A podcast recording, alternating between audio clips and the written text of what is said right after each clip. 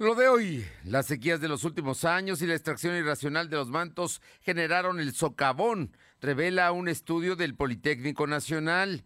Maestros y jubilados del Seguro Social se manifiestan, exigen respeto a sus derechos. El Consejo Coordinador Empresarial debe devolver el predio de 6.000 metros que le donó el gobierno del estado para su sede.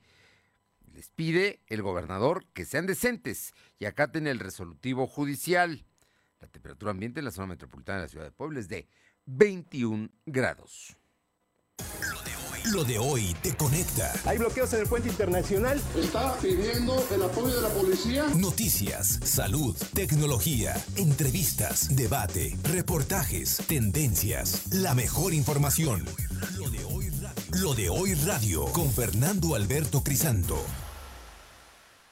¿Qué tal? ¿Cómo está? Qué gusto saludarle. Son las 2 de la tarde con un minuto de este jueves 8, jueves 8 de julio de 2021. Eh, y bueno, el día de hoy, ¿qué le digo?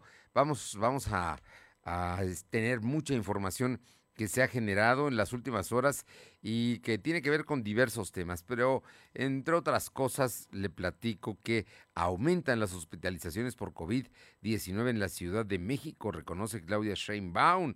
Además, le eh, eh, digo que Xochil Gálvez acusa a la Secretaría de la Función Pública eh, que dio carpetazo a la investigación sobre el patrimonio de Irma Heréndira Sandoval, la anterior secretaria de la Función Pública. Secciones, situaciones que se están dando a cabo y em, vamos a ver, vamos a ver finalmente qué es lo que sucede.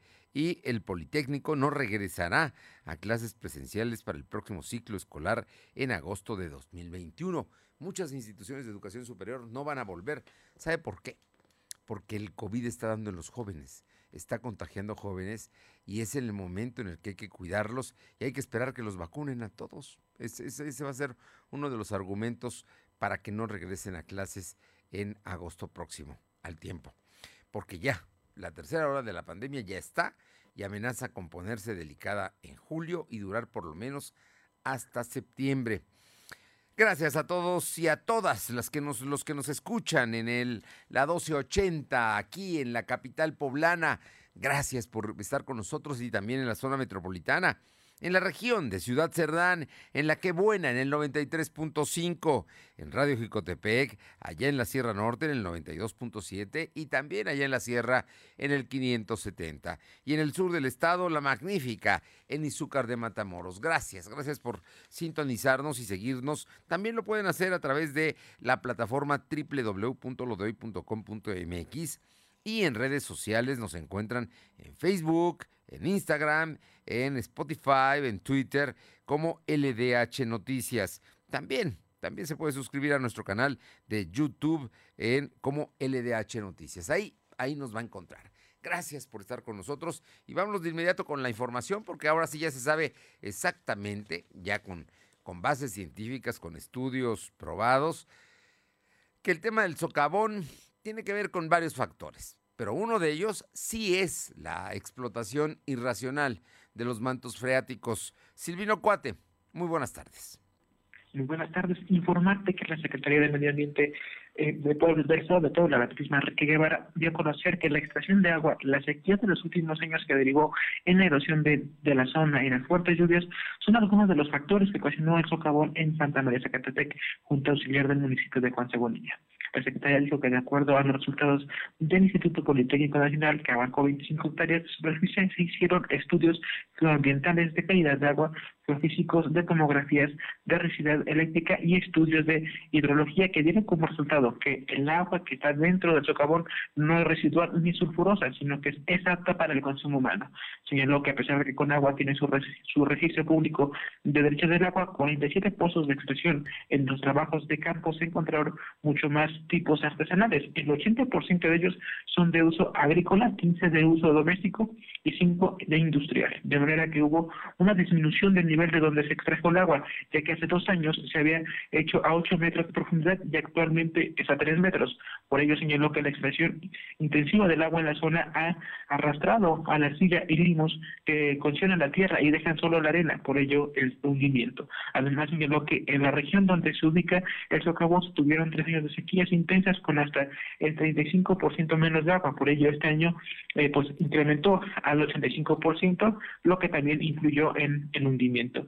Al juntarse las lluvias intensas con la erosión del suelo natural y por las actividades humanas, la tierra que era sumamente arenosa colapsó. Escuchemos parte de lo que mencionó la secretaria. ¿Qué condiciones generaron este socavón?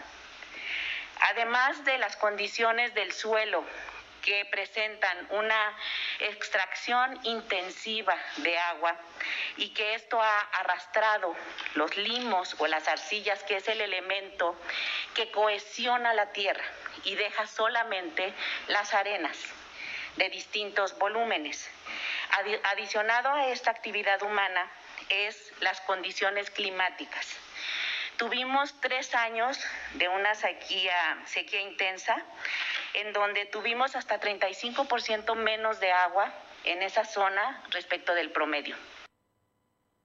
Comentarte que en ese mismo sentido el secretario de Infraestructura, Juan Daniel Gómez, indicó que el perímetro de seguridad será de 1.780 metros para cubrir un polígono circular de 25 hectáreas. Este proceso tendrá hasta 10 días máximo, donde se va a rodear todo el perímetro del socavón. Por su parte, la secretaria de Desarrollo Rural, Ana Laura Altamirano, dijo que se ha indemnizado a la mayoría de los campesinos afectados y solo falta un productor por acudir a eh, a retirar su cheque, mientras que la familia Sánchez está por elegir el predio donde se construirá su nueva vivienda, al igual que pues este predio que no tomó por parte del ayuntamiento, mientras que el gobernador señaló que este es uno de los muchos estudios que diferentes universidades e incluso instituciones fuera del país estarían entregando eh, pues por este fenómeno que fue el socavo Fernando. Bueno, pues ahí está el tema del socavón y a ver qué dice la Comisión Nacional del Agua, ¿no? Digo, esta es una investigación de científicos del Politécnico Nacional que hoy estaba el gobernador en la presencia de su secretaria escuchando estos detalles, ¿no? Efectivamente, también estuvieron presentes en esta reunión y como lo hemos, vamos a, conocer en el primer estudio de Conagua, donde se descartaba que pues la extracción de agua no influía, sin embargo, en este nuevo estudio pues ya se va a conocer que sí estuvo influyendo en el, en el hundimiento, sin embargo, también están presentes pues el tema de, las sequías que se presentaron por tres años, Fernando. Es, es multifactorial, hay que reconocerlo, pero pero yo creo que no está haciendo bien su trabajo la Conagua y mira que ahí está porque ellos son los que dan los permisos para la extracción del agua precisamente en, en, en el país. Ellos son los que manejan este recurso fundamental. Muchas gracias. Oye, no, no, no, no, no te vayas, no te vayas. Cuéntame qué hay con la Secretaría de Salud y los enfermos. Sí, ya están aumentando los casos de COVID en Puebla. Efectivamente, la Secretaría de Salud registró 68 nuevos enfermos de coronavirus. En comparación con los datos ayer, son 7 casos más. También se contabilizaron 3 defunciones. Actualmente hay 87.588 acumulados y 12.802 fallecidos. El secretario de Salud, José Antonio Martínez García, explicó que 104 casos, hay 104 casos activos distribuidos en 32 municipios. Además, se tienen registrados 139 pacientes hospitalizados, 11 están graves. Además, ante el posible iniciamiento mediático contra los 500 estudiantes que viajaban a Cancún, el gobernador Miguel Barroso Huerta dijo que el caso se va a cerrar, únicamente se informará pues el seguimiento epidemiológico que hay en ese tema, Fernando. Bueno, el asunto es no estar insistiendo tanto, no, no, no linchar a los jóvenes, ya de por sí, bueno, son jóvenes, ¿no? Además yo ahí no, no sería de si las escuelas, que las escuelas tuvieron que ver, que los papás que porque dieron permiso, pues los papás les dan permiso y les dieron el dinero, ¿no? Y, y ellos pues querían, querían salir, divertirse después de un año de estar recluidos. Así es que no es un asunto menor, hay que cuidarlos, hay que esperar que todos salgan bien y lo más importante, evitar que contagien a otros. Esa es, esa es la parte delicada e importante. Así es que vamos a ver finalmente cómo, cómo termina esta historia que sin duda Ahí está el tema, ahí está. Y vienen de Cancún, que es uno de los estados y de las ciudades, en el caso del puerto de Cancún, que eh, en las últimas seis semanas ha tenido una incidencia importante de casos de COVID. Gracias. Buenas tardes. Y son las 2 de la tarde con 10. Alma Méndez, las protestas del día, cuéntame comentarte que al grito de justicia para la Corte Norte y no más intimidación a trabajadores se manifestaron colaboradores de la Corte Norte ubicada en el Boulevard San Felipe para exigir la salida de la coordinadora María del Carmen Gómez Contreras por malos manejos financieros y malos tratos al personal. Aseguraron que a partir de que la coordinadora María del Carmen Gómez eh, existe impunidad, corrupción e intimidación para los trabajadores, pues se aprovecha de su puesto, por lo que pidió una mesa de diálogo con las autoridades educativas a modo de que se llegue una solución inmediata. Dijeron ser gente honrada, por lo que pidieron un coordinador honesto, pues no pretenden seguir trabajando bajo las viejas prácticas. Cabe mencionar, Fernando, amigos del auditorio, que antes de dicha manifestación llegó personal de la Secretaría de Educación para entablar dicha mesa de diálogo con los quejosos. La información. Bueno, pero esto es en la Corte Norte, aquí en la ciudad de Puebla, ¿no? La que está ya muy cerca de la Secretaría de Educación Pública. Así es, Fernando, está ubicada sobre el Boulevard San Felipe. Bueno, vamos a ver qué, resuelven con este asunto. Oye, y por otra parte también se manifestaron jubilados del Seguro Social. Así es, la mañana de este jueves, cerca de medio centenar de integrantes de la Unión Nacional de Comités del Instituto Mexicano del Seguro Social se manifiestan en las instalaciones del SAT de la recta Cholula, así como en la zona de Angelópolis y sobre la 16 de septiembre a la altura de la catedral, donde demandaron la entrega de sus ahorros de cesantía y vejez, acusaron que se les ha negado la entrega de sus ahorros de su cuenta de cesantía por los afores y acusan a la Secretaría de Hacienda y Crédito Público. Y es que desde el 2019, representantes del UNUSIM advirtieron que las disposiciones legales para la devolución de la subcuenta eh, eh, pues eh, de vivienda y afore impiden que los trabajadores del Instituto Mexicano del Seguro Social reciban su dinero y pues detallaron que desde el 2015 a la fecha se han jubilado del Instituto Mexicano eh, del Seguro Social cerca de 35 mil trabajadores afectados de su patrimonio familiar por esta normativa y bueno pues hasta el momento no han tenido ninguna respuesta. La información, Fernando. No les están pidiendo nada gratis, es, es su dinero, ¿no? Son sus ahorros eh, de la subcuenta de vivienda y de las afores no tendrían por qué negárselos, pero hay que checar, hay que ver qué dice el SAT. Desde 2015, seis años que no les han entregado a los jubilados estos recursos que sin duda son de ellos. Gracias. Seguimos al pendiente. Vamos con mi compañera Aure Navarro, son las dos con 12, eh, porque el presidente municipal, eh, eh, Lalo Rivera Pérez, habló de que no se deje usted engañar. Si alguien le llega a pedir dinero a su nombre, píntele un cuerno. No hay nada de esto. Te escuchamos, Aure. Pues efectivamente les comento que el alcalde electo de Puebla, Eduardo Rivera Pérez, hizo un llamado a los capitalinos para no dejarse engañar de terceras personas que intentan pedir cuotas a cambio de meterlos a un supuesto registro de beneficiarios de programas que impulsará como parte de su próxima administración municipal.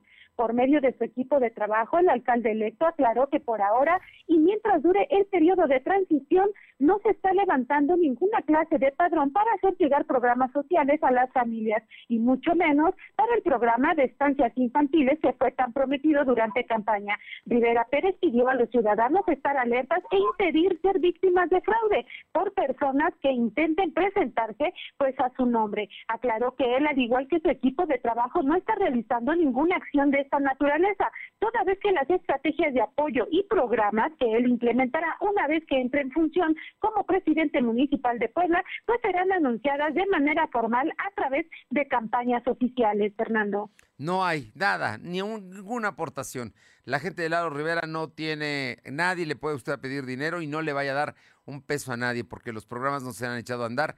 Eduardo Rivera toma posición hasta el 15 de octubre, así es que en este momento nada, nada de, ese asunto de cuotas y de dame una lana y yo te registro, nada, no hay absolutamente nada, ni se sabe siquiera si se van a llevar a cabo esos planes. Gracias, Aure. Gracias. Y el Consejo Coordinador Empresarial tiene que devolver los seis mil metros que están allá en Cúmulo de Virgo frente al Complejo Cultural Universitario, al gobierno del Estado, porque no construyó su edificio Silvino Cuate. Así lo manifestó el gobernador, aunque los empresarios han dicho que van a patalear, van a, van a ver qué hacen. Pidieron eh, una cita con el gobernador que no les han dado y yo creo no les van a dar. Te escuchamos, Silvino el Consejo Coordinador Empresarial tiene que devolver el terreno ubicado en Reserva Territorial Quiscayo que entregó la administración estatal ya que venció el plazo para construir sus instalaciones. Así lo señaló el gobernador Miguel Barrosa Huerta. Además, el mandatario dijo que su gobierno promovió un juicio el cual ganaron y solo esperan que los empresarios actúen de buena fe y que entiendan que ya acabaron sus privilegios. El titular del Poder Ejecutivo reveló que desde que inició su administración se han identificado múltiples inmuebles otorgados a ciertos sectores y que fueron vendidos de manera decisiva por el Estado. Enfatizó que los terrenos que se estuvieron entregando en gobiernos pasados fueron muy valiosos y esos ponen en evidencia que hubo distintos actos irregulares. Aseguró que han recuperado varios espacios, mientras que algunos están en un litigio. Explicó que en pasadas administraciones se ponían en la venta inmuebles y cuando nadie mostraba interés había una segunda subasta con menos precio. De esta forma operaban hasta que lograban la venta. Señaló que uno de, de esos casos fue el del CC. Pero para esto, escuchemos parte de lo que mencionó el gobernador. Mi gobierno ha identificado múltiples inmuebles otorgados, entregados, vendidos de manera lesiva para el Estado, valiosísimos solamente como un asunto de corrupción y privilegio. Muchísimos, ¿eh? Y los estamos recuperando. Sostenemos varios litigios, varios litigios de inmuebles. Cabe recordar que Ignacio Alarcón Rodríguez Pacheco, actual presidente del CFE, aseguró que buscará recuperar el terreno a través de la vía legal. La información. Gracias. Son las 2 de la tarde con 16 minutos, 2.16. Lo de hoy es estar bien informado. No te desconectes. En breve regresamos. Regresamos. ¿Mejores herramientas para tu negocio? ¡Bah! Contrata el nuevo paquete de Megacable para tu empresa, con internet ilimitado y dos líneas de teléfono fijo para que siempre estés conectado, juntos a un superprecio. Va, de Megacable Empresas. Siempre adelante contigo. 33 96 90 0090. Tarifa promocional. NASCAR Peak México Series llega a Puebla. No te pierdas este gran evento el próximo 11 de julio, donde los más aguerridos pilotos y los mejores estrategas darán todo por llevarse el triunfo. Venta de boletos en thehypetickets.rocks. Sigue nuestras redes sociales para conocer más información sobre la carrera. Esto es NASCAR Peak México Series. Esto es violencia política en razón de género. Estás exagerando. Estas cosas pasan desde siempre. ¿Violencia política? No sé. Mejor que te guíen quienes saben. Consulta la guía para la prevención, atención, sanción y reparación integral de la violencia política contra las mujeres en razón de género en igualdad.ine.mx. También puedes escribir a vpgqueja.ine.mx. Contamos todas, contamos todos. INE.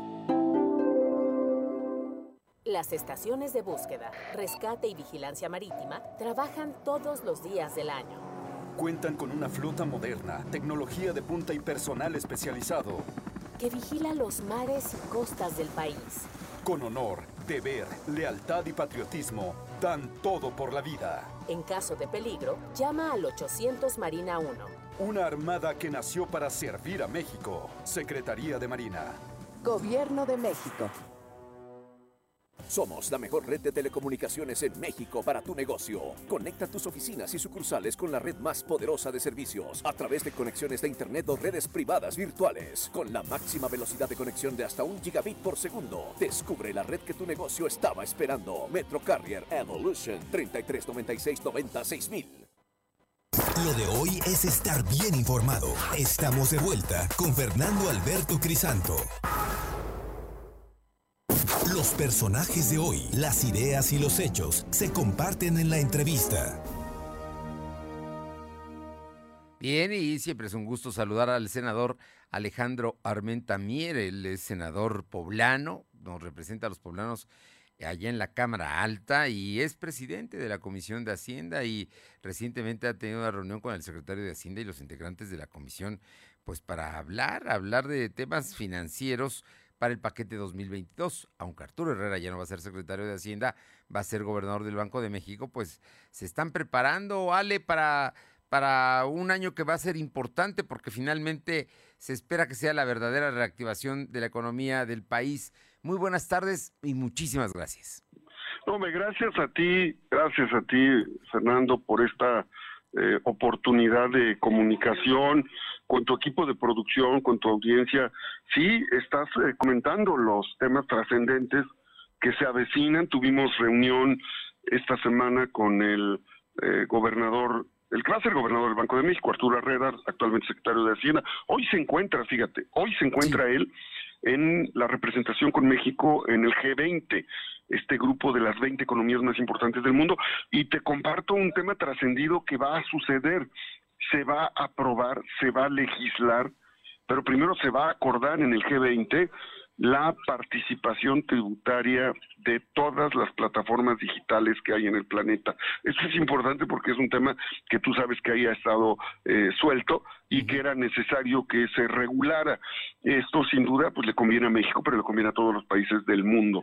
Es uno de los temas centrales que se van a abordar en materia económica, en materia financiera, en el G20 de, en donde está participando Arturo Herrera. Y es parte de lo que me comentó en la última reunión que tuvimos. Oye, pues van, van a tener que pagar impuestos globales, ¿no? Así como son empresas globales, tendrán que pagar también impuestos que hoy verdaderamente evadía la manera de, hacerlo, ¿no? Así es, y bueno, hay que decirlo, las empresas, eh, las plataformas digitales eh, han tenido un desempeño, un desarrollo enorme durante la pandemia. Creció la demanda de servicios de plataformas en todos los ámbitos, desde el sector agropecuario, industrial y obviamente servicios.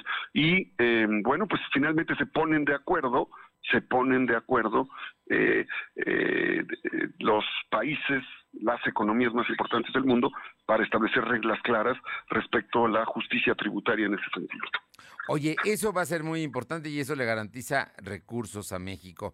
Pero cuéntanos, ¿cuál es la perspectiva del paquete económico del próximo año? Porque ya deben estar trabajando en todo esto ante, el, bueno, pues, hoy el presidente de la República dijo que no va a haber este año por lo menos reforma fiscal. Entonces ya empiezan a ver, se están haciendo movimientos con miras al año próximo.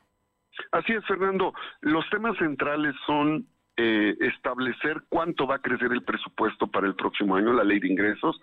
Este año se está ejerciendo un presupuesto estimado en 6.3 billones de pesos. Seguramente va a haber un incremento. Hay que decirlo, México logró ser uno de los países que creció en recaudación tributaria a pesar del COVID. Se eliminó en parte la condonación de impuestos de las grandes empresas, empezando por los bancos. Los bancos antes no pagaban impuestos, hoy ya pagan impuestos y sin duda generan ingresos importantes para el país en una etapa de desarrollo. Vamos a tener encuentros con los sectores productivos, también te informo. La instrucción que tengo del senador Ricardo Monreal es eh, lograr encuentros con las cámaras con las eh, cámaras empresariales, con los sectores productivos, porque eh, tenemos que revisar la forma en la que se tienen que incentivar a los micro, pequeños, medianos empresarios, fundamentalmente del sector terciario de la economía, es decir, servicios, eh, hoteleros, restauranteros eh, y todos estos insumos tecnológicos que el sector terciario, el sector secundario requiere, es decir, el sector industrial y el sector agropecuario. Eh, ¿Hay perspectivas positivas? Sí, pues es evidente, México presentó eh, un comportamiento de fortaleza del peso frente al dólar, junto con el yen japonés, la perspectiva de crecimiento frente a las remesas que nuestros hermanos migrantes envían a México de manera consistente, pues genera ingresos que sirven para el desarrollo, el hecho de que México pasó de ser la catorceava, el catorceavo país al noveno país en recepción de inversión directa extranjera, habla de la confianza que hay en el país respecto a la estabilidad macroeconómica y del papel que está jugando México con respecto al comercio global con Canadá y Estados Unidos. Y a esto hay que agregarle un tema central, la entrada en funcionamiento en dos años de lo que será el tren transoceánico que el martes, por cierto, desde allá eh, te estaré informando, el martes estaré en Salina Cruz. Ah, bien. En Salina Cruz voy a estar, estoy invitado, estamos invitados los senadores de Puebla, los senadores de Oaxaca y de, de y, de, Veracruz para en, eh, revisar el avance del tren transoceánico que en conclusión el objetivo es atraer entre el 15 y el 20% del flujo comercial que hoy surge, que hoy surge que hoy se va a el canal de, Panamá. Es una reunión, es un encuentro eh, sobre la importancia eh, del ámbito educativo, cultural, tecnológico y desarrollo industrial en el istmo de Tehuantepec. No, bueno, México va a tener la forma más rápida de poder cruzar del Golfo al Pacífico con este eh, sistema tan oceánico, ¿no? Yo creo que muy, muy importante esto que nos comentas y que ya va a entrar. Pero hay un tema que es muy importante, Ale, y que tú que estás recorriendo el Estado, porque me consta que cada fin de semana que no estás en el Senado aprovechas para ir a ver a... Aquí estoy en San Martín, te estoy saludando desde San Martín, te bueno, por pues, poner un ejemplo. Por ejemplo, estás recorriendo el Estado y tú ves la preocupación de la gente. Es la carestía y obviamente la reactivación económica. Y me imagino que en eso, de eso han estado platicando, Ale. Sí, ese, esos son los grandes temas. Los temas centrales son cómo cuidamos, cómo cuidamos, eh, cómo logramos consolidar el tema de salud en la población eh, por el tema del COVID, que sin duda se ha consolidado la atención, pero aún está el COVID. Eh, y cómo a la par reactivamos a las micro, pequeñas y medianas empresas, que son las generadoras del 80% de los empleos en nuestro país y en Puebla. Estos son los grandes temas que estaremos eh, trabajando con los sectores productivos, con las cámaras empresariales.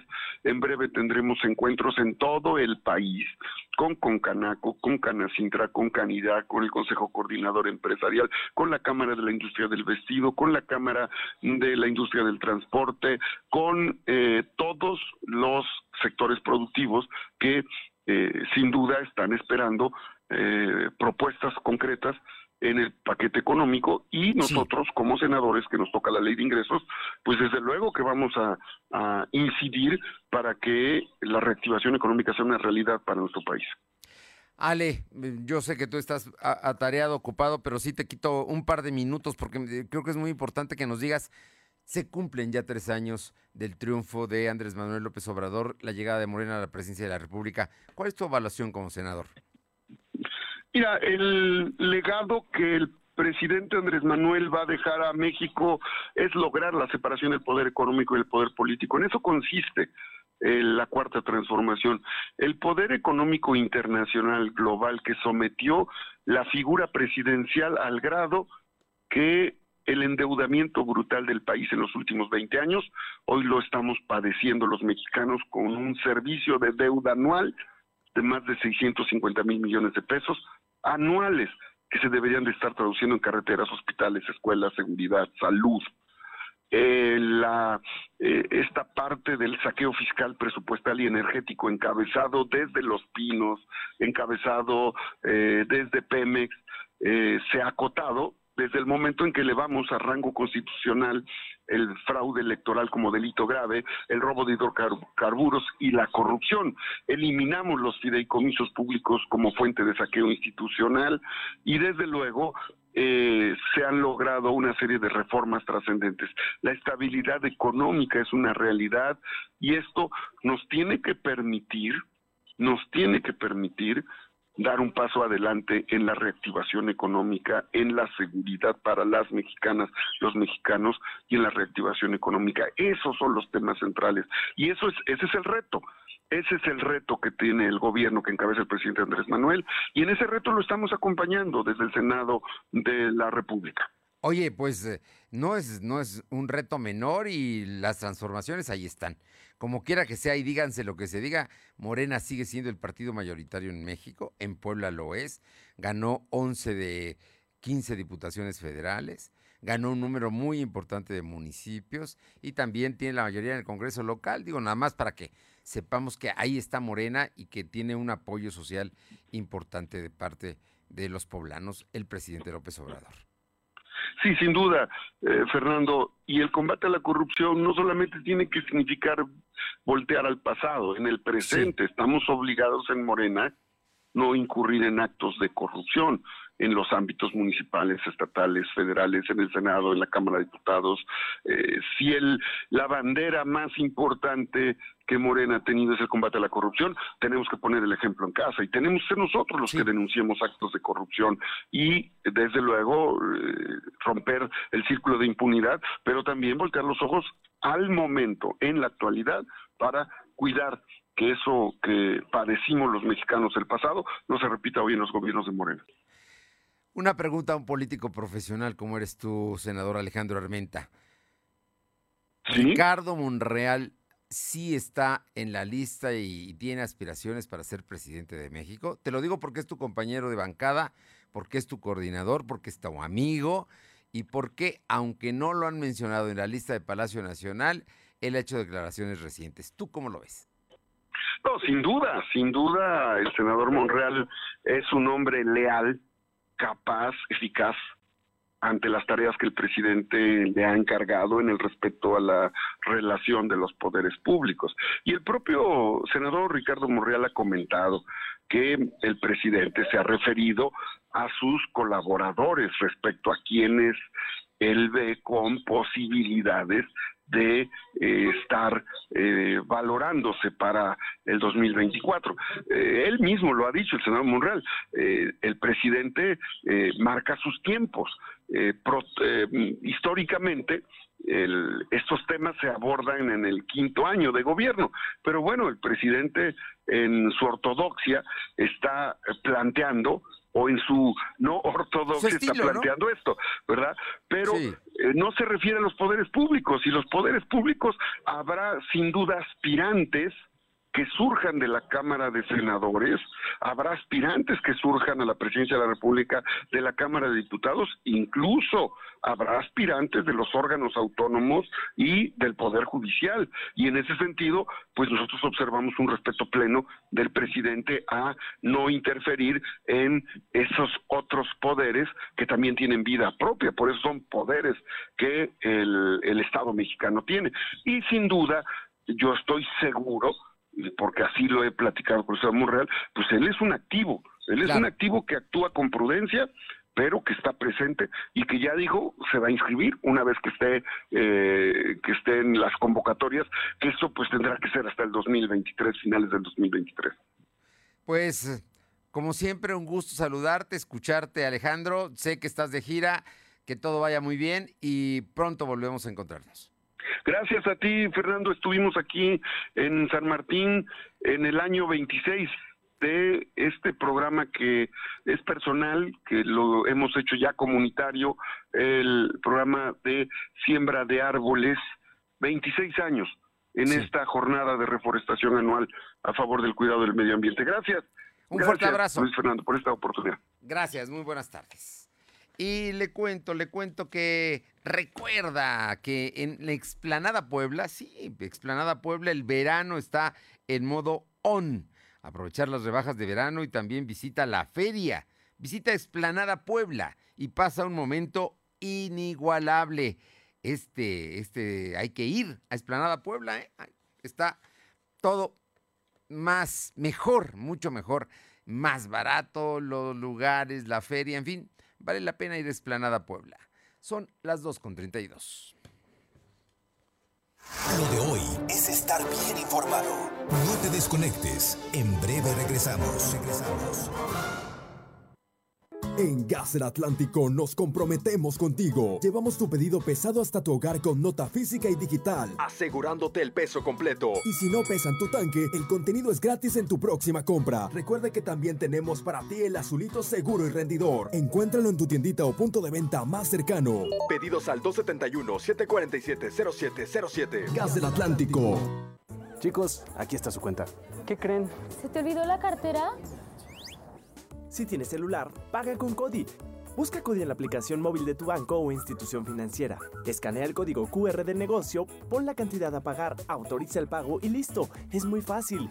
Conoce más en cody.org.mx. Cody, la nueva forma de pagar en México. Si tienes celular, usa Cody. Cody opera bajo la infraestructura y características del SPAY. Ahora con Gas del Atlántico, tú pones el precio. Porque entre más litros cargas, más ahorras. Si tus pedidos de gas LP estacionarios son mayores a 100 litros, pregunta a tu vendedor o al 271-747-0707 para conocer más del programa. Y si aún no cuentas con el servicio gratuito de envío de nota digital, solicítalo para que puedas verificar que lo que cargas es lo que pagas. El beneficio de precio diferenciado aplica en cada carga y no es acumulable. Gas del Atlántico. Cuando todo se vuelve gris, cuando el miedo se apodera de ti y no encuentras una salida porque nada parece mejorar, atraviesa una puerta violeta y entra a una zona segura y recibirás el apoyo y protección del ayuntamiento. Descubre más en pueblacapital.gov.mx. Ayuntamiento de Puebla, ciudad incluyente. Lo de hoy es estar bien informado. Estamos de vuelta con Fernando Alberto Crisanto. Los personajes de hoy, las ideas y los hechos se comparten en la entrevista. Bien, y eh, tenemos el gusto, la verdad, es Humberto García, director operativo de la NASCAR México. Y es que Humberto, qué emoción que hay NASCAR nuevamente en Puebla.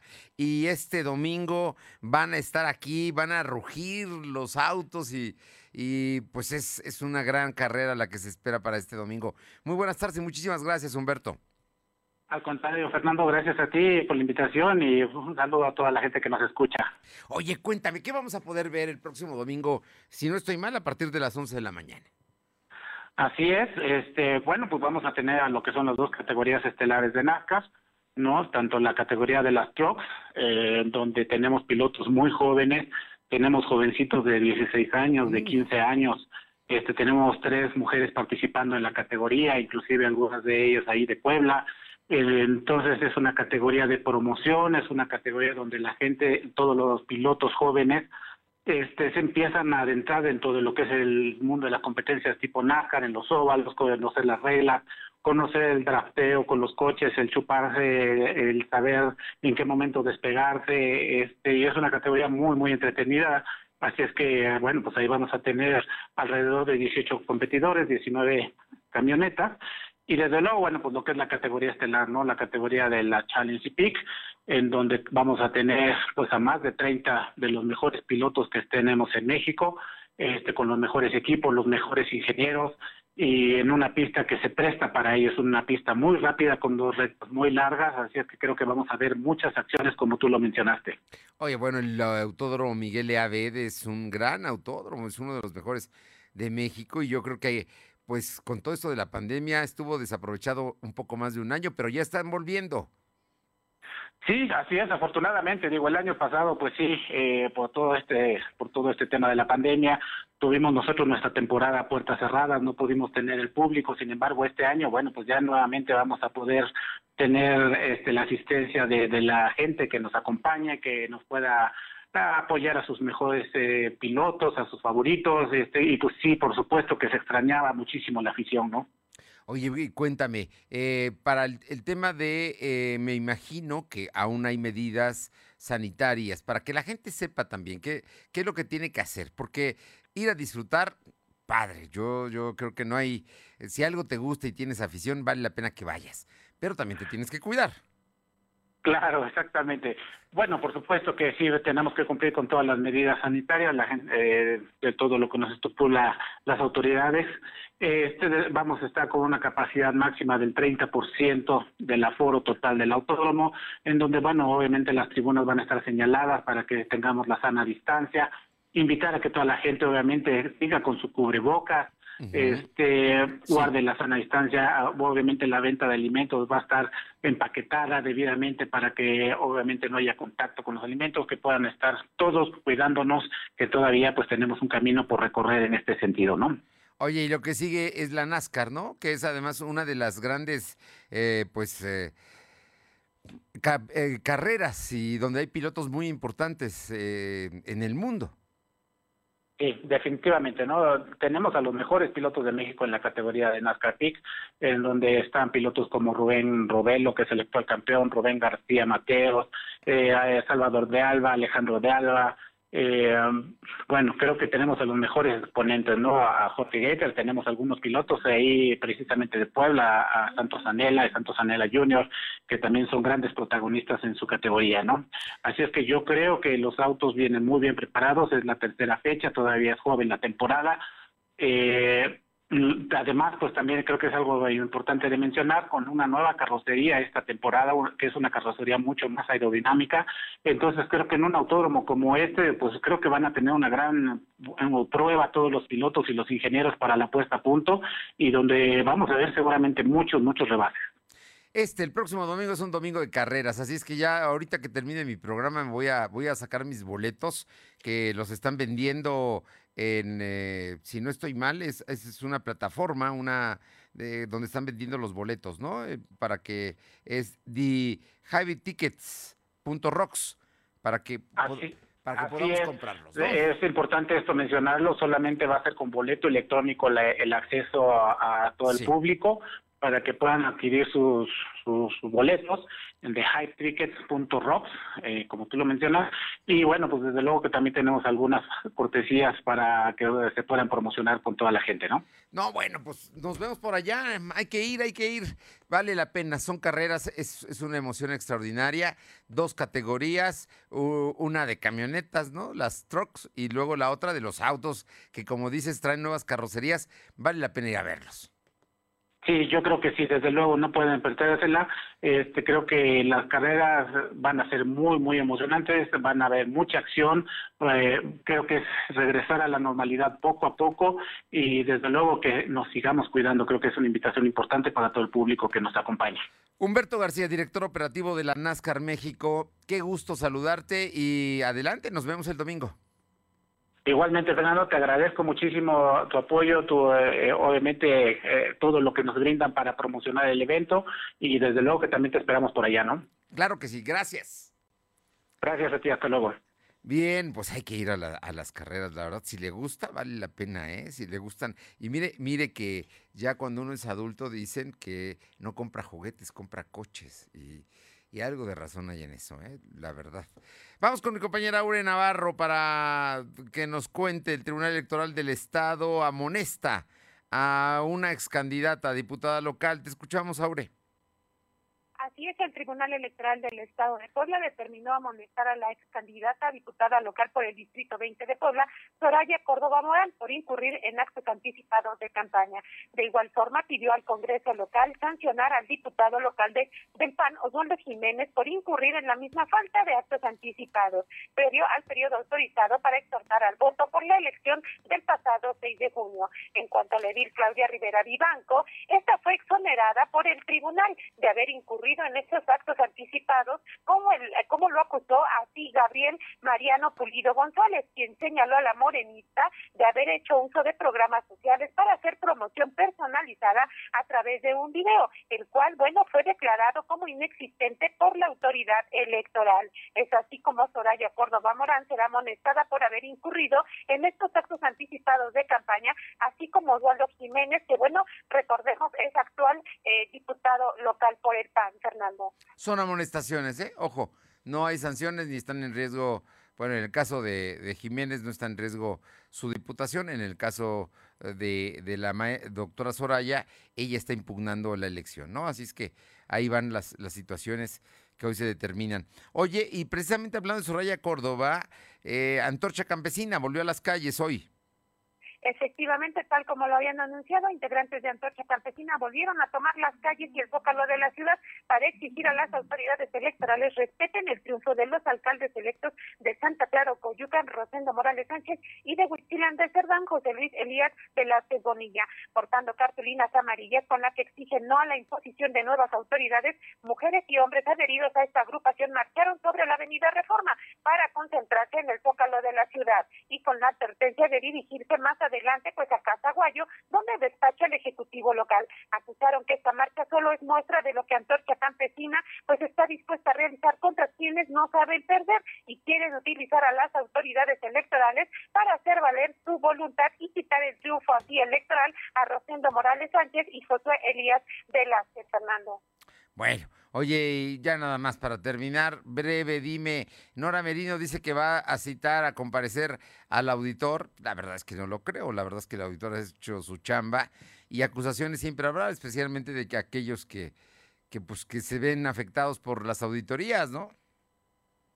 Así es, Fernanda, la presidenta del Congreso, Nora Merino Escamilla, confirmó que de comprobarse bajo una investigación que el auditor superior del Estado, Francisco Romero Serrano, está incurriendo en irregularidades, como ha sido señalado, pues el Pleno del Congreso tendría que aprobar su comparecencia. Puntualizó que en caso de que la Comisión Inspectora defina hacer el llamado, pues a este se ha propuesto ante el Pleno. Como presidenta de la JUCOPO, pues estaría votando precisamente a favor de lo que se ponga fecha y hora a la comparecencia de Romero Serrano, Fernando. A ver, ¿Cuántas fechas faltan para que termine este periodo de esta legislatura? Creo que faltan tres, ¿no?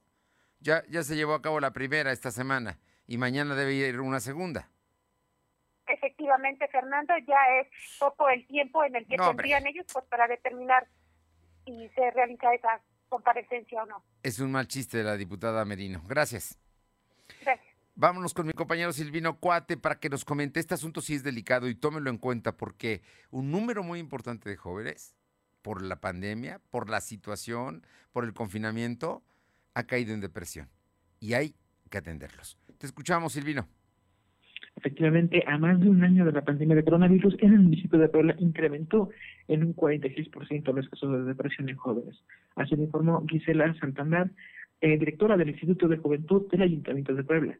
Destacó que el primer síntoma es la ansiedad, por ello el instituto brinda talleres sobre el control de las emociones para atender este tema. Por separado, ante el incremento de casos de COVID, la presidenta municipal Claudia Rivera Ibanco exhortó a los jóvenes a no realizar reuniones y mantener las medidas sanitarias. Además, pidió a los gobiernos acudir a la aplicación de la vacuna contra COVID, ya que es la única forma de combatir el virus. Fernando.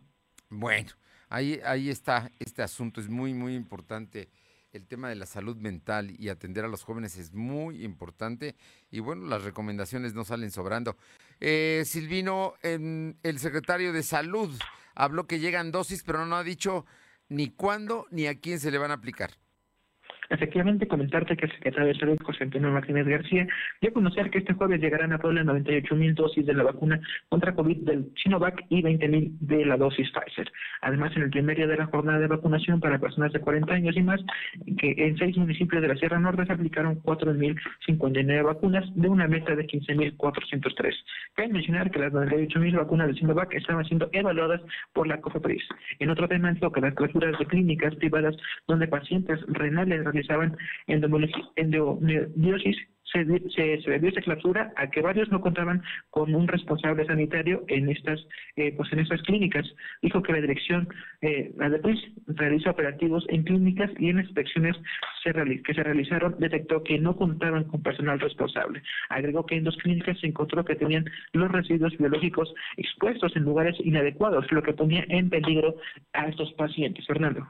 Bueno, pues ahí está el asunto, ¿no? Importante todo esto que se está comentando por parte del secretario de Salud. Oye, y por cierto, en este momento te puedo decir que Nuevo León dice no al regreso a clases presenciales en agosto. Ojo, y el Politécnico Nacional ya dijo no al regreso de clases presenciales tampoco en agosto hasta que no estén vacunados todos los alumnos. Ahí, ahí se está moviendo ya la tercera ola. Gracias. Buenas tardes. Vamos con mi compañera Alma Méndez para que nos cuente por qué pues empieza el verano y también los descuentos en el transporte público, el transporte federal, los camiones que llevan a muchos estudiantes a su casa, aunque este año van a ser menos, ¿no? Porque muchos se quedaron o hacen, eh, toman las clases por internet. Te escuchamos, Alma comentarte que partir de este viernes y hasta el 29 de agosto entrará en vigor el descuento del 50 al 25% para estudiantes y maestros que viajen en autotransporte federal de pasajeros de primera económico o el servicio ferroviario regular interurbano, informó la Secretaría de Comunicaciones y Transportes. Mediante un comunicado, la dependencia federal mencionó que con solo mostrar su credencial escolar vigente o constancia que expira la escuela a la que pertenezcan o dio, a conocer que se tiene derecho a este descuento y bueno, pues estas escuelas estarán integradas eh, por el sistema de educación de la direcciones o departamentos de educación en las entidades federativas. La información, Fernando. Bueno, pues ahí, ahí está este asunto. Por otra parte, cuéntame, ¿qué dice el Infonavit? ¿Hay modificaciones importantes para las liquidaciones anticipadas? Así es, pues el Infonavit informó que de enero a mayo del 2021, 23.243 acreditados recibieron descuentos a través del programa de descuentos por liquidación anticipada por un total de 566 millones 776 mil 197 pesos. Y a través del comunicado, el Infonavit explicó que se apoyará con el 50% de descuentos a los derechohabientes que liquiden su crédito anticipadamente, luego de que este instituto reflexibilizó los criterios de elegibilidad y amplió los beneficios, amplió, perdón, los beneficios de dicho programa. Precisó que este programa anteriormente otorgaba un descuento del 35 y 40% dependiendo del nivel de ingreso del trabajador al momento de la originación del crédito y de la antigüedad del financiamiento, la cual tenía que ser al menos de 10 años. La información, Fernando. Importante, ¿eh? Importante esta, este cambio que está haciendo el Infonavit para que mucha gente pueda liquidar y ya quitarse de problemas porque le van a descontar hasta el 50%. Vale mucho la pena. Oye, y, rápido, dime, el Consejo Coordinador Empresarial pidió ya cita con el gobernador eh, Barbosa por el tema del predio que les van a quitar. O que tiene que entregar, no le van a quitar. Lo tiene que entregar porque ya lo determinó un juez así. Así es, pues el Consejo Coordinador Empresarial informó que ya ha solicitado por escrito a través de secretarios estatales un encuentro con el gobierno de Puebla eh, y bueno, pues para poder entablar sobre el proyecto del terreno de seis mil metros cuadrados. Sin embargo, no se ha podido concretar por su agenda, pues es importante que, que no haya malos entendidos debido a que este tipo de situaciones afectan mucho a las inversiones con señales que se mandan al exterior. El presidente Ignacio Alarcón Rodríguez Pacheco aclaró que desde hace un año y meses ha estado pidiendo dicha reunión sin tener suerte ya es que se pudo arreglar en 10 minutos y reiteró que continúan abiertos al diálogo. Escuchamos parte de lo que comenta. Eh, yo desde hace eh, más de un año, un año y meses, eh, pues he estado pidiéndole una reunión al gobernador para pues para poder ver este tema, que digo que era, muy importante, el cual pues no, no he tenido suerte, lo he buscado por varios secretarios, no he tenido suerte, yo creo que esto lo hubiéramos podido arreglar en en 10 minutos en una plática muy rápida, ¿no? La información, Fernando. Oye, muy breve, dime, ¿qué, ¿qué va a pasar con las estudiantes de enfermería?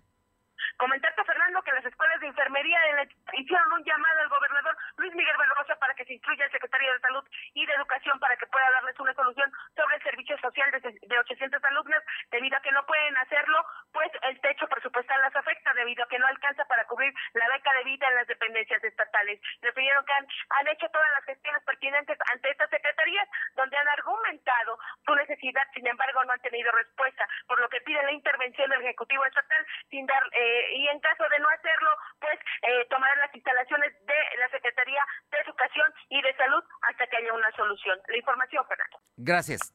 Son las 2 de la tarde con 51.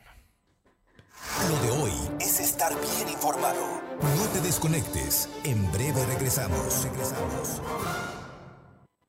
¿Mejores herramientas para tu negocio? ¡Bah! Contrata el nuevo paquete de Megacable para tu empresa, con internet ilimitado y dos líneas de teléfono fijo para que siempre estés conectado, juntos a un superprecio. Va, de Megacable Empresas. Siempre adelante contigo. 33 96 90 0090. Tarifa promocional. NASCAR Peak México Series llega a Puebla. No te pierdas este gran evento el próximo 11 de julio, donde los más aguerridos pilotos y los mejores estrategas darán todo por llevarse el triunfo. Venta de boletos en thehypetickets.rocks. Sigue nuestras redes sociales para conocer más información sobre la carrera. Esto es NASCAR Peak México Series. El Programa Nacional de Vacunación COVID-19 se realiza en diversas etapas en todo México y en la CNDH estamos atentos para que todas las personas sean vacunadas. Si sufriste discriminación o te negaron la vacuna sin justificación, comunícate al 800-715-2000, donde te orientaremos al respecto. Recuerda que el acceso a la vacuna es un derecho y debe estar garantizado para todas las personas. Comisión Nacional de los Derechos Humanos, defendemos al pueblo. Somos la mejor red de telecomunicaciones en México para tu negocio. Conecta tus oficinas y sucursales con la red más poderosa de servicios a través de conexiones de Internet o redes privadas virtuales con la máxima velocidad de conexión de hasta un gigabit por segundo. Descubre la red que tu negocio estaba esperando. Metro Carrier Evolution 3396 90 el delicioso sabor de Puebla en cada ingrediente, festejando los 200 años de la leyenda del exquisito sabor de los chiles en hogada. Disfruta en julio, agosto y septiembre de este gran platillo. Tradicionales chiles en hogada, temporada 2021. Ayuntamiento de Puebla, ciudad incluyente. Lo de hoy es estar bien informado. Estamos de vuelta con Fernando Alberto Crisanto. Bien, y regresamos. Le comento que la NASCAR, la NASCAR Pic Puebla, está de regreso este domingo 11 de julio para disfrutar de la adrenalina de ver competir a los mejores corredores del circuito. Ingresa a theibertickets.rocks para comprar tus boletos. Recuerda, la cita es este domingo 11 de julio, fecha única en el Autódromo Miguel E. Aved en punto de las 11 de la mañana. Y en lo de hoy, noticias, nos gusta conectar a nuestra audiencia con lo que les apasiona. Y por eso te regalamos entradas para la NASCAR PIC Puebla. Mándanos un WhatsApp al 22 23 23 75 83 con una captura donde se vea que nos sigues en alguna de nuestras redes, Facebook, Twitter o Instagram, como arroba LDH Noticias. Y así de fácil estarás ganando entradas para la NASCAR Pix Puebla. Esta, la NASCAR Pix Puebla está de regreso y tú tienes que formar parte de ella. Vámonos hasta Atlisco con Paola Roche. Paola. ¿Qué tal? Muy buenas tardes. y comentarles que en la gira de trabajo por lo que es la colonia de El León, la alcaldesa electa Ariadna Ayala conversó con los habitantes de este lugar a quienes le reafirmó su inquietud de ejercer un gobierno humano, respetuoso e incluyente. Y es que dijo que las personas que estarán acompañándola en la administración serán verdaderos servidores públicos porque no tolerarán ningún tipo de abuso o maltrato. Asimismo, eh, la municipal electa indicó que en la actualidad eh, pues los reglamentos se estarán adecuando algunas sanciones con multas que se pagarán con trabajo comunitario para servir actos para eh, pues para evitar actos de corrupción también ante las peticiones de los colonos de mejorar el tema de la seguridad impulsará el turismo y rescatará los espacios públicos que le pertenecen a la comunidad. Ariadna Yanla señaló que a partir del 15 de octubre todas las decisiones que se tomen tendrán como base la opinión de los mismos ciudadanos. Muy bien, ¿algo más? Así es, también comentarles que elementos de la unidad mixta de reacción de la Secretaría de Seguridad Pública en el Estado detuvo a un presunto narcovendedor aquí en el municipio de Atlisco, en la colonia Ricardo Flores Magón. Al presunto delincuente se le estuvieron asegurando al menos 200 dosis de droga conocida como cristal.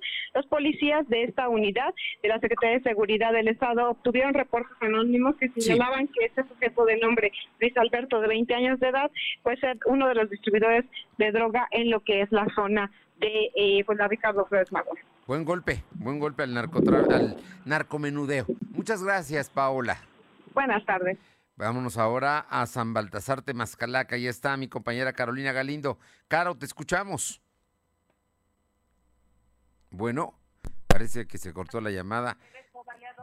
Caro, te escuchamos, te escuchamos. Buenas tardes comentarte que este jueves durante la madrugada se registró una balacera en calles de San Baltasar Temaxcalac que dejó como saldo un joven menor de edad con lesiones graves. Fue trasladado al hospital integral hasta el momento se desconocen los motivos del ataque y también comentarte lo que ocurrió en las inmediaciones del puente Morelos y en San Martín Texmelucan, donde una camioneta hizo disparos de arma de fuego y dañó tres viviendas en esa zona ubicada ya en la colonia La Joya. Hasta el momento se desconoce el móvil de este hecho. En la zona fueron hallados varios cartuchos percutidos de distintos calibres.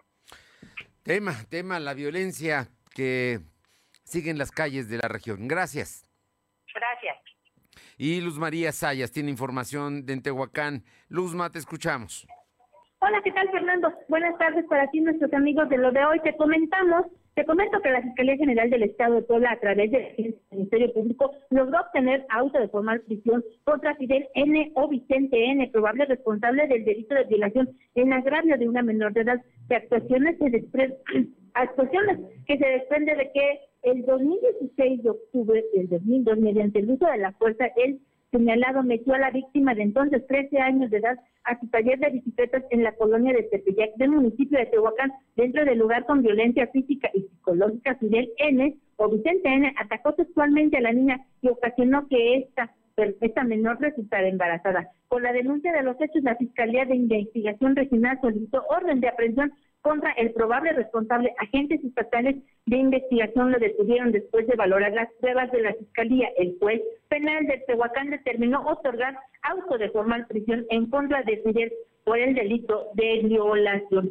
Parte de las actividades que se llevan en el tema de seguridad aquí en Tehuacán, Puebla, Fernando. Gracias. Mi reporte, regreso contigo.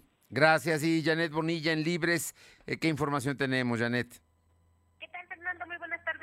Para todo el auditorio comentarte que el Comité de Festejos y Obras de la Iglesia de Sagrado Corazón de Jesús en el municipio de Libres está buscando apoyo para terminar con la construcción de la iglesia. Le hace falta revoco, pintura, entre algunas otras eh, cuestiones que tienen que ver con la obra y para eso está realizando algunas vendimias los fines de semana, sábado y domingo, sobre todo de antojitos mexicanos y está buscando realizar una rifa, esto con eh, las donaciones que hagan personas pues en especie de algún traste que tengan ahí en casa, de alguno de algo de ropa para poder recabar fondos y terminar con la construcción de esta iglesia, Fernando. Bien, esperemos, esperemos que haya apoyo para que terminen. Muchas gracias. Buenas tardes. Y gracias a usted, son las 3 de la tarde. Nos encontramos mañana en punto de las 2. Vamos a cuidarnos. El tema de los contagios continúa. Así es que lo mejor es tomar precauciones y todas las medidas de prevención. Por lo pronto, pase buena tarde. Nos encontramos mañana en punto de las 2. Gracias. Fernando Alberto Crisanto te presentó Lo de hoy radio. Lo de hoy radio. Te esperamos de lunes a viernes, de 2 a 3 de la tarde por esta frecuencia, en la cobertura más amplia a nivel estatal. Y síguenos en internet www.lodehoy.com.mx y en nuestras redes sociales como arroba LDH Noticias. Lo de hoy Radio.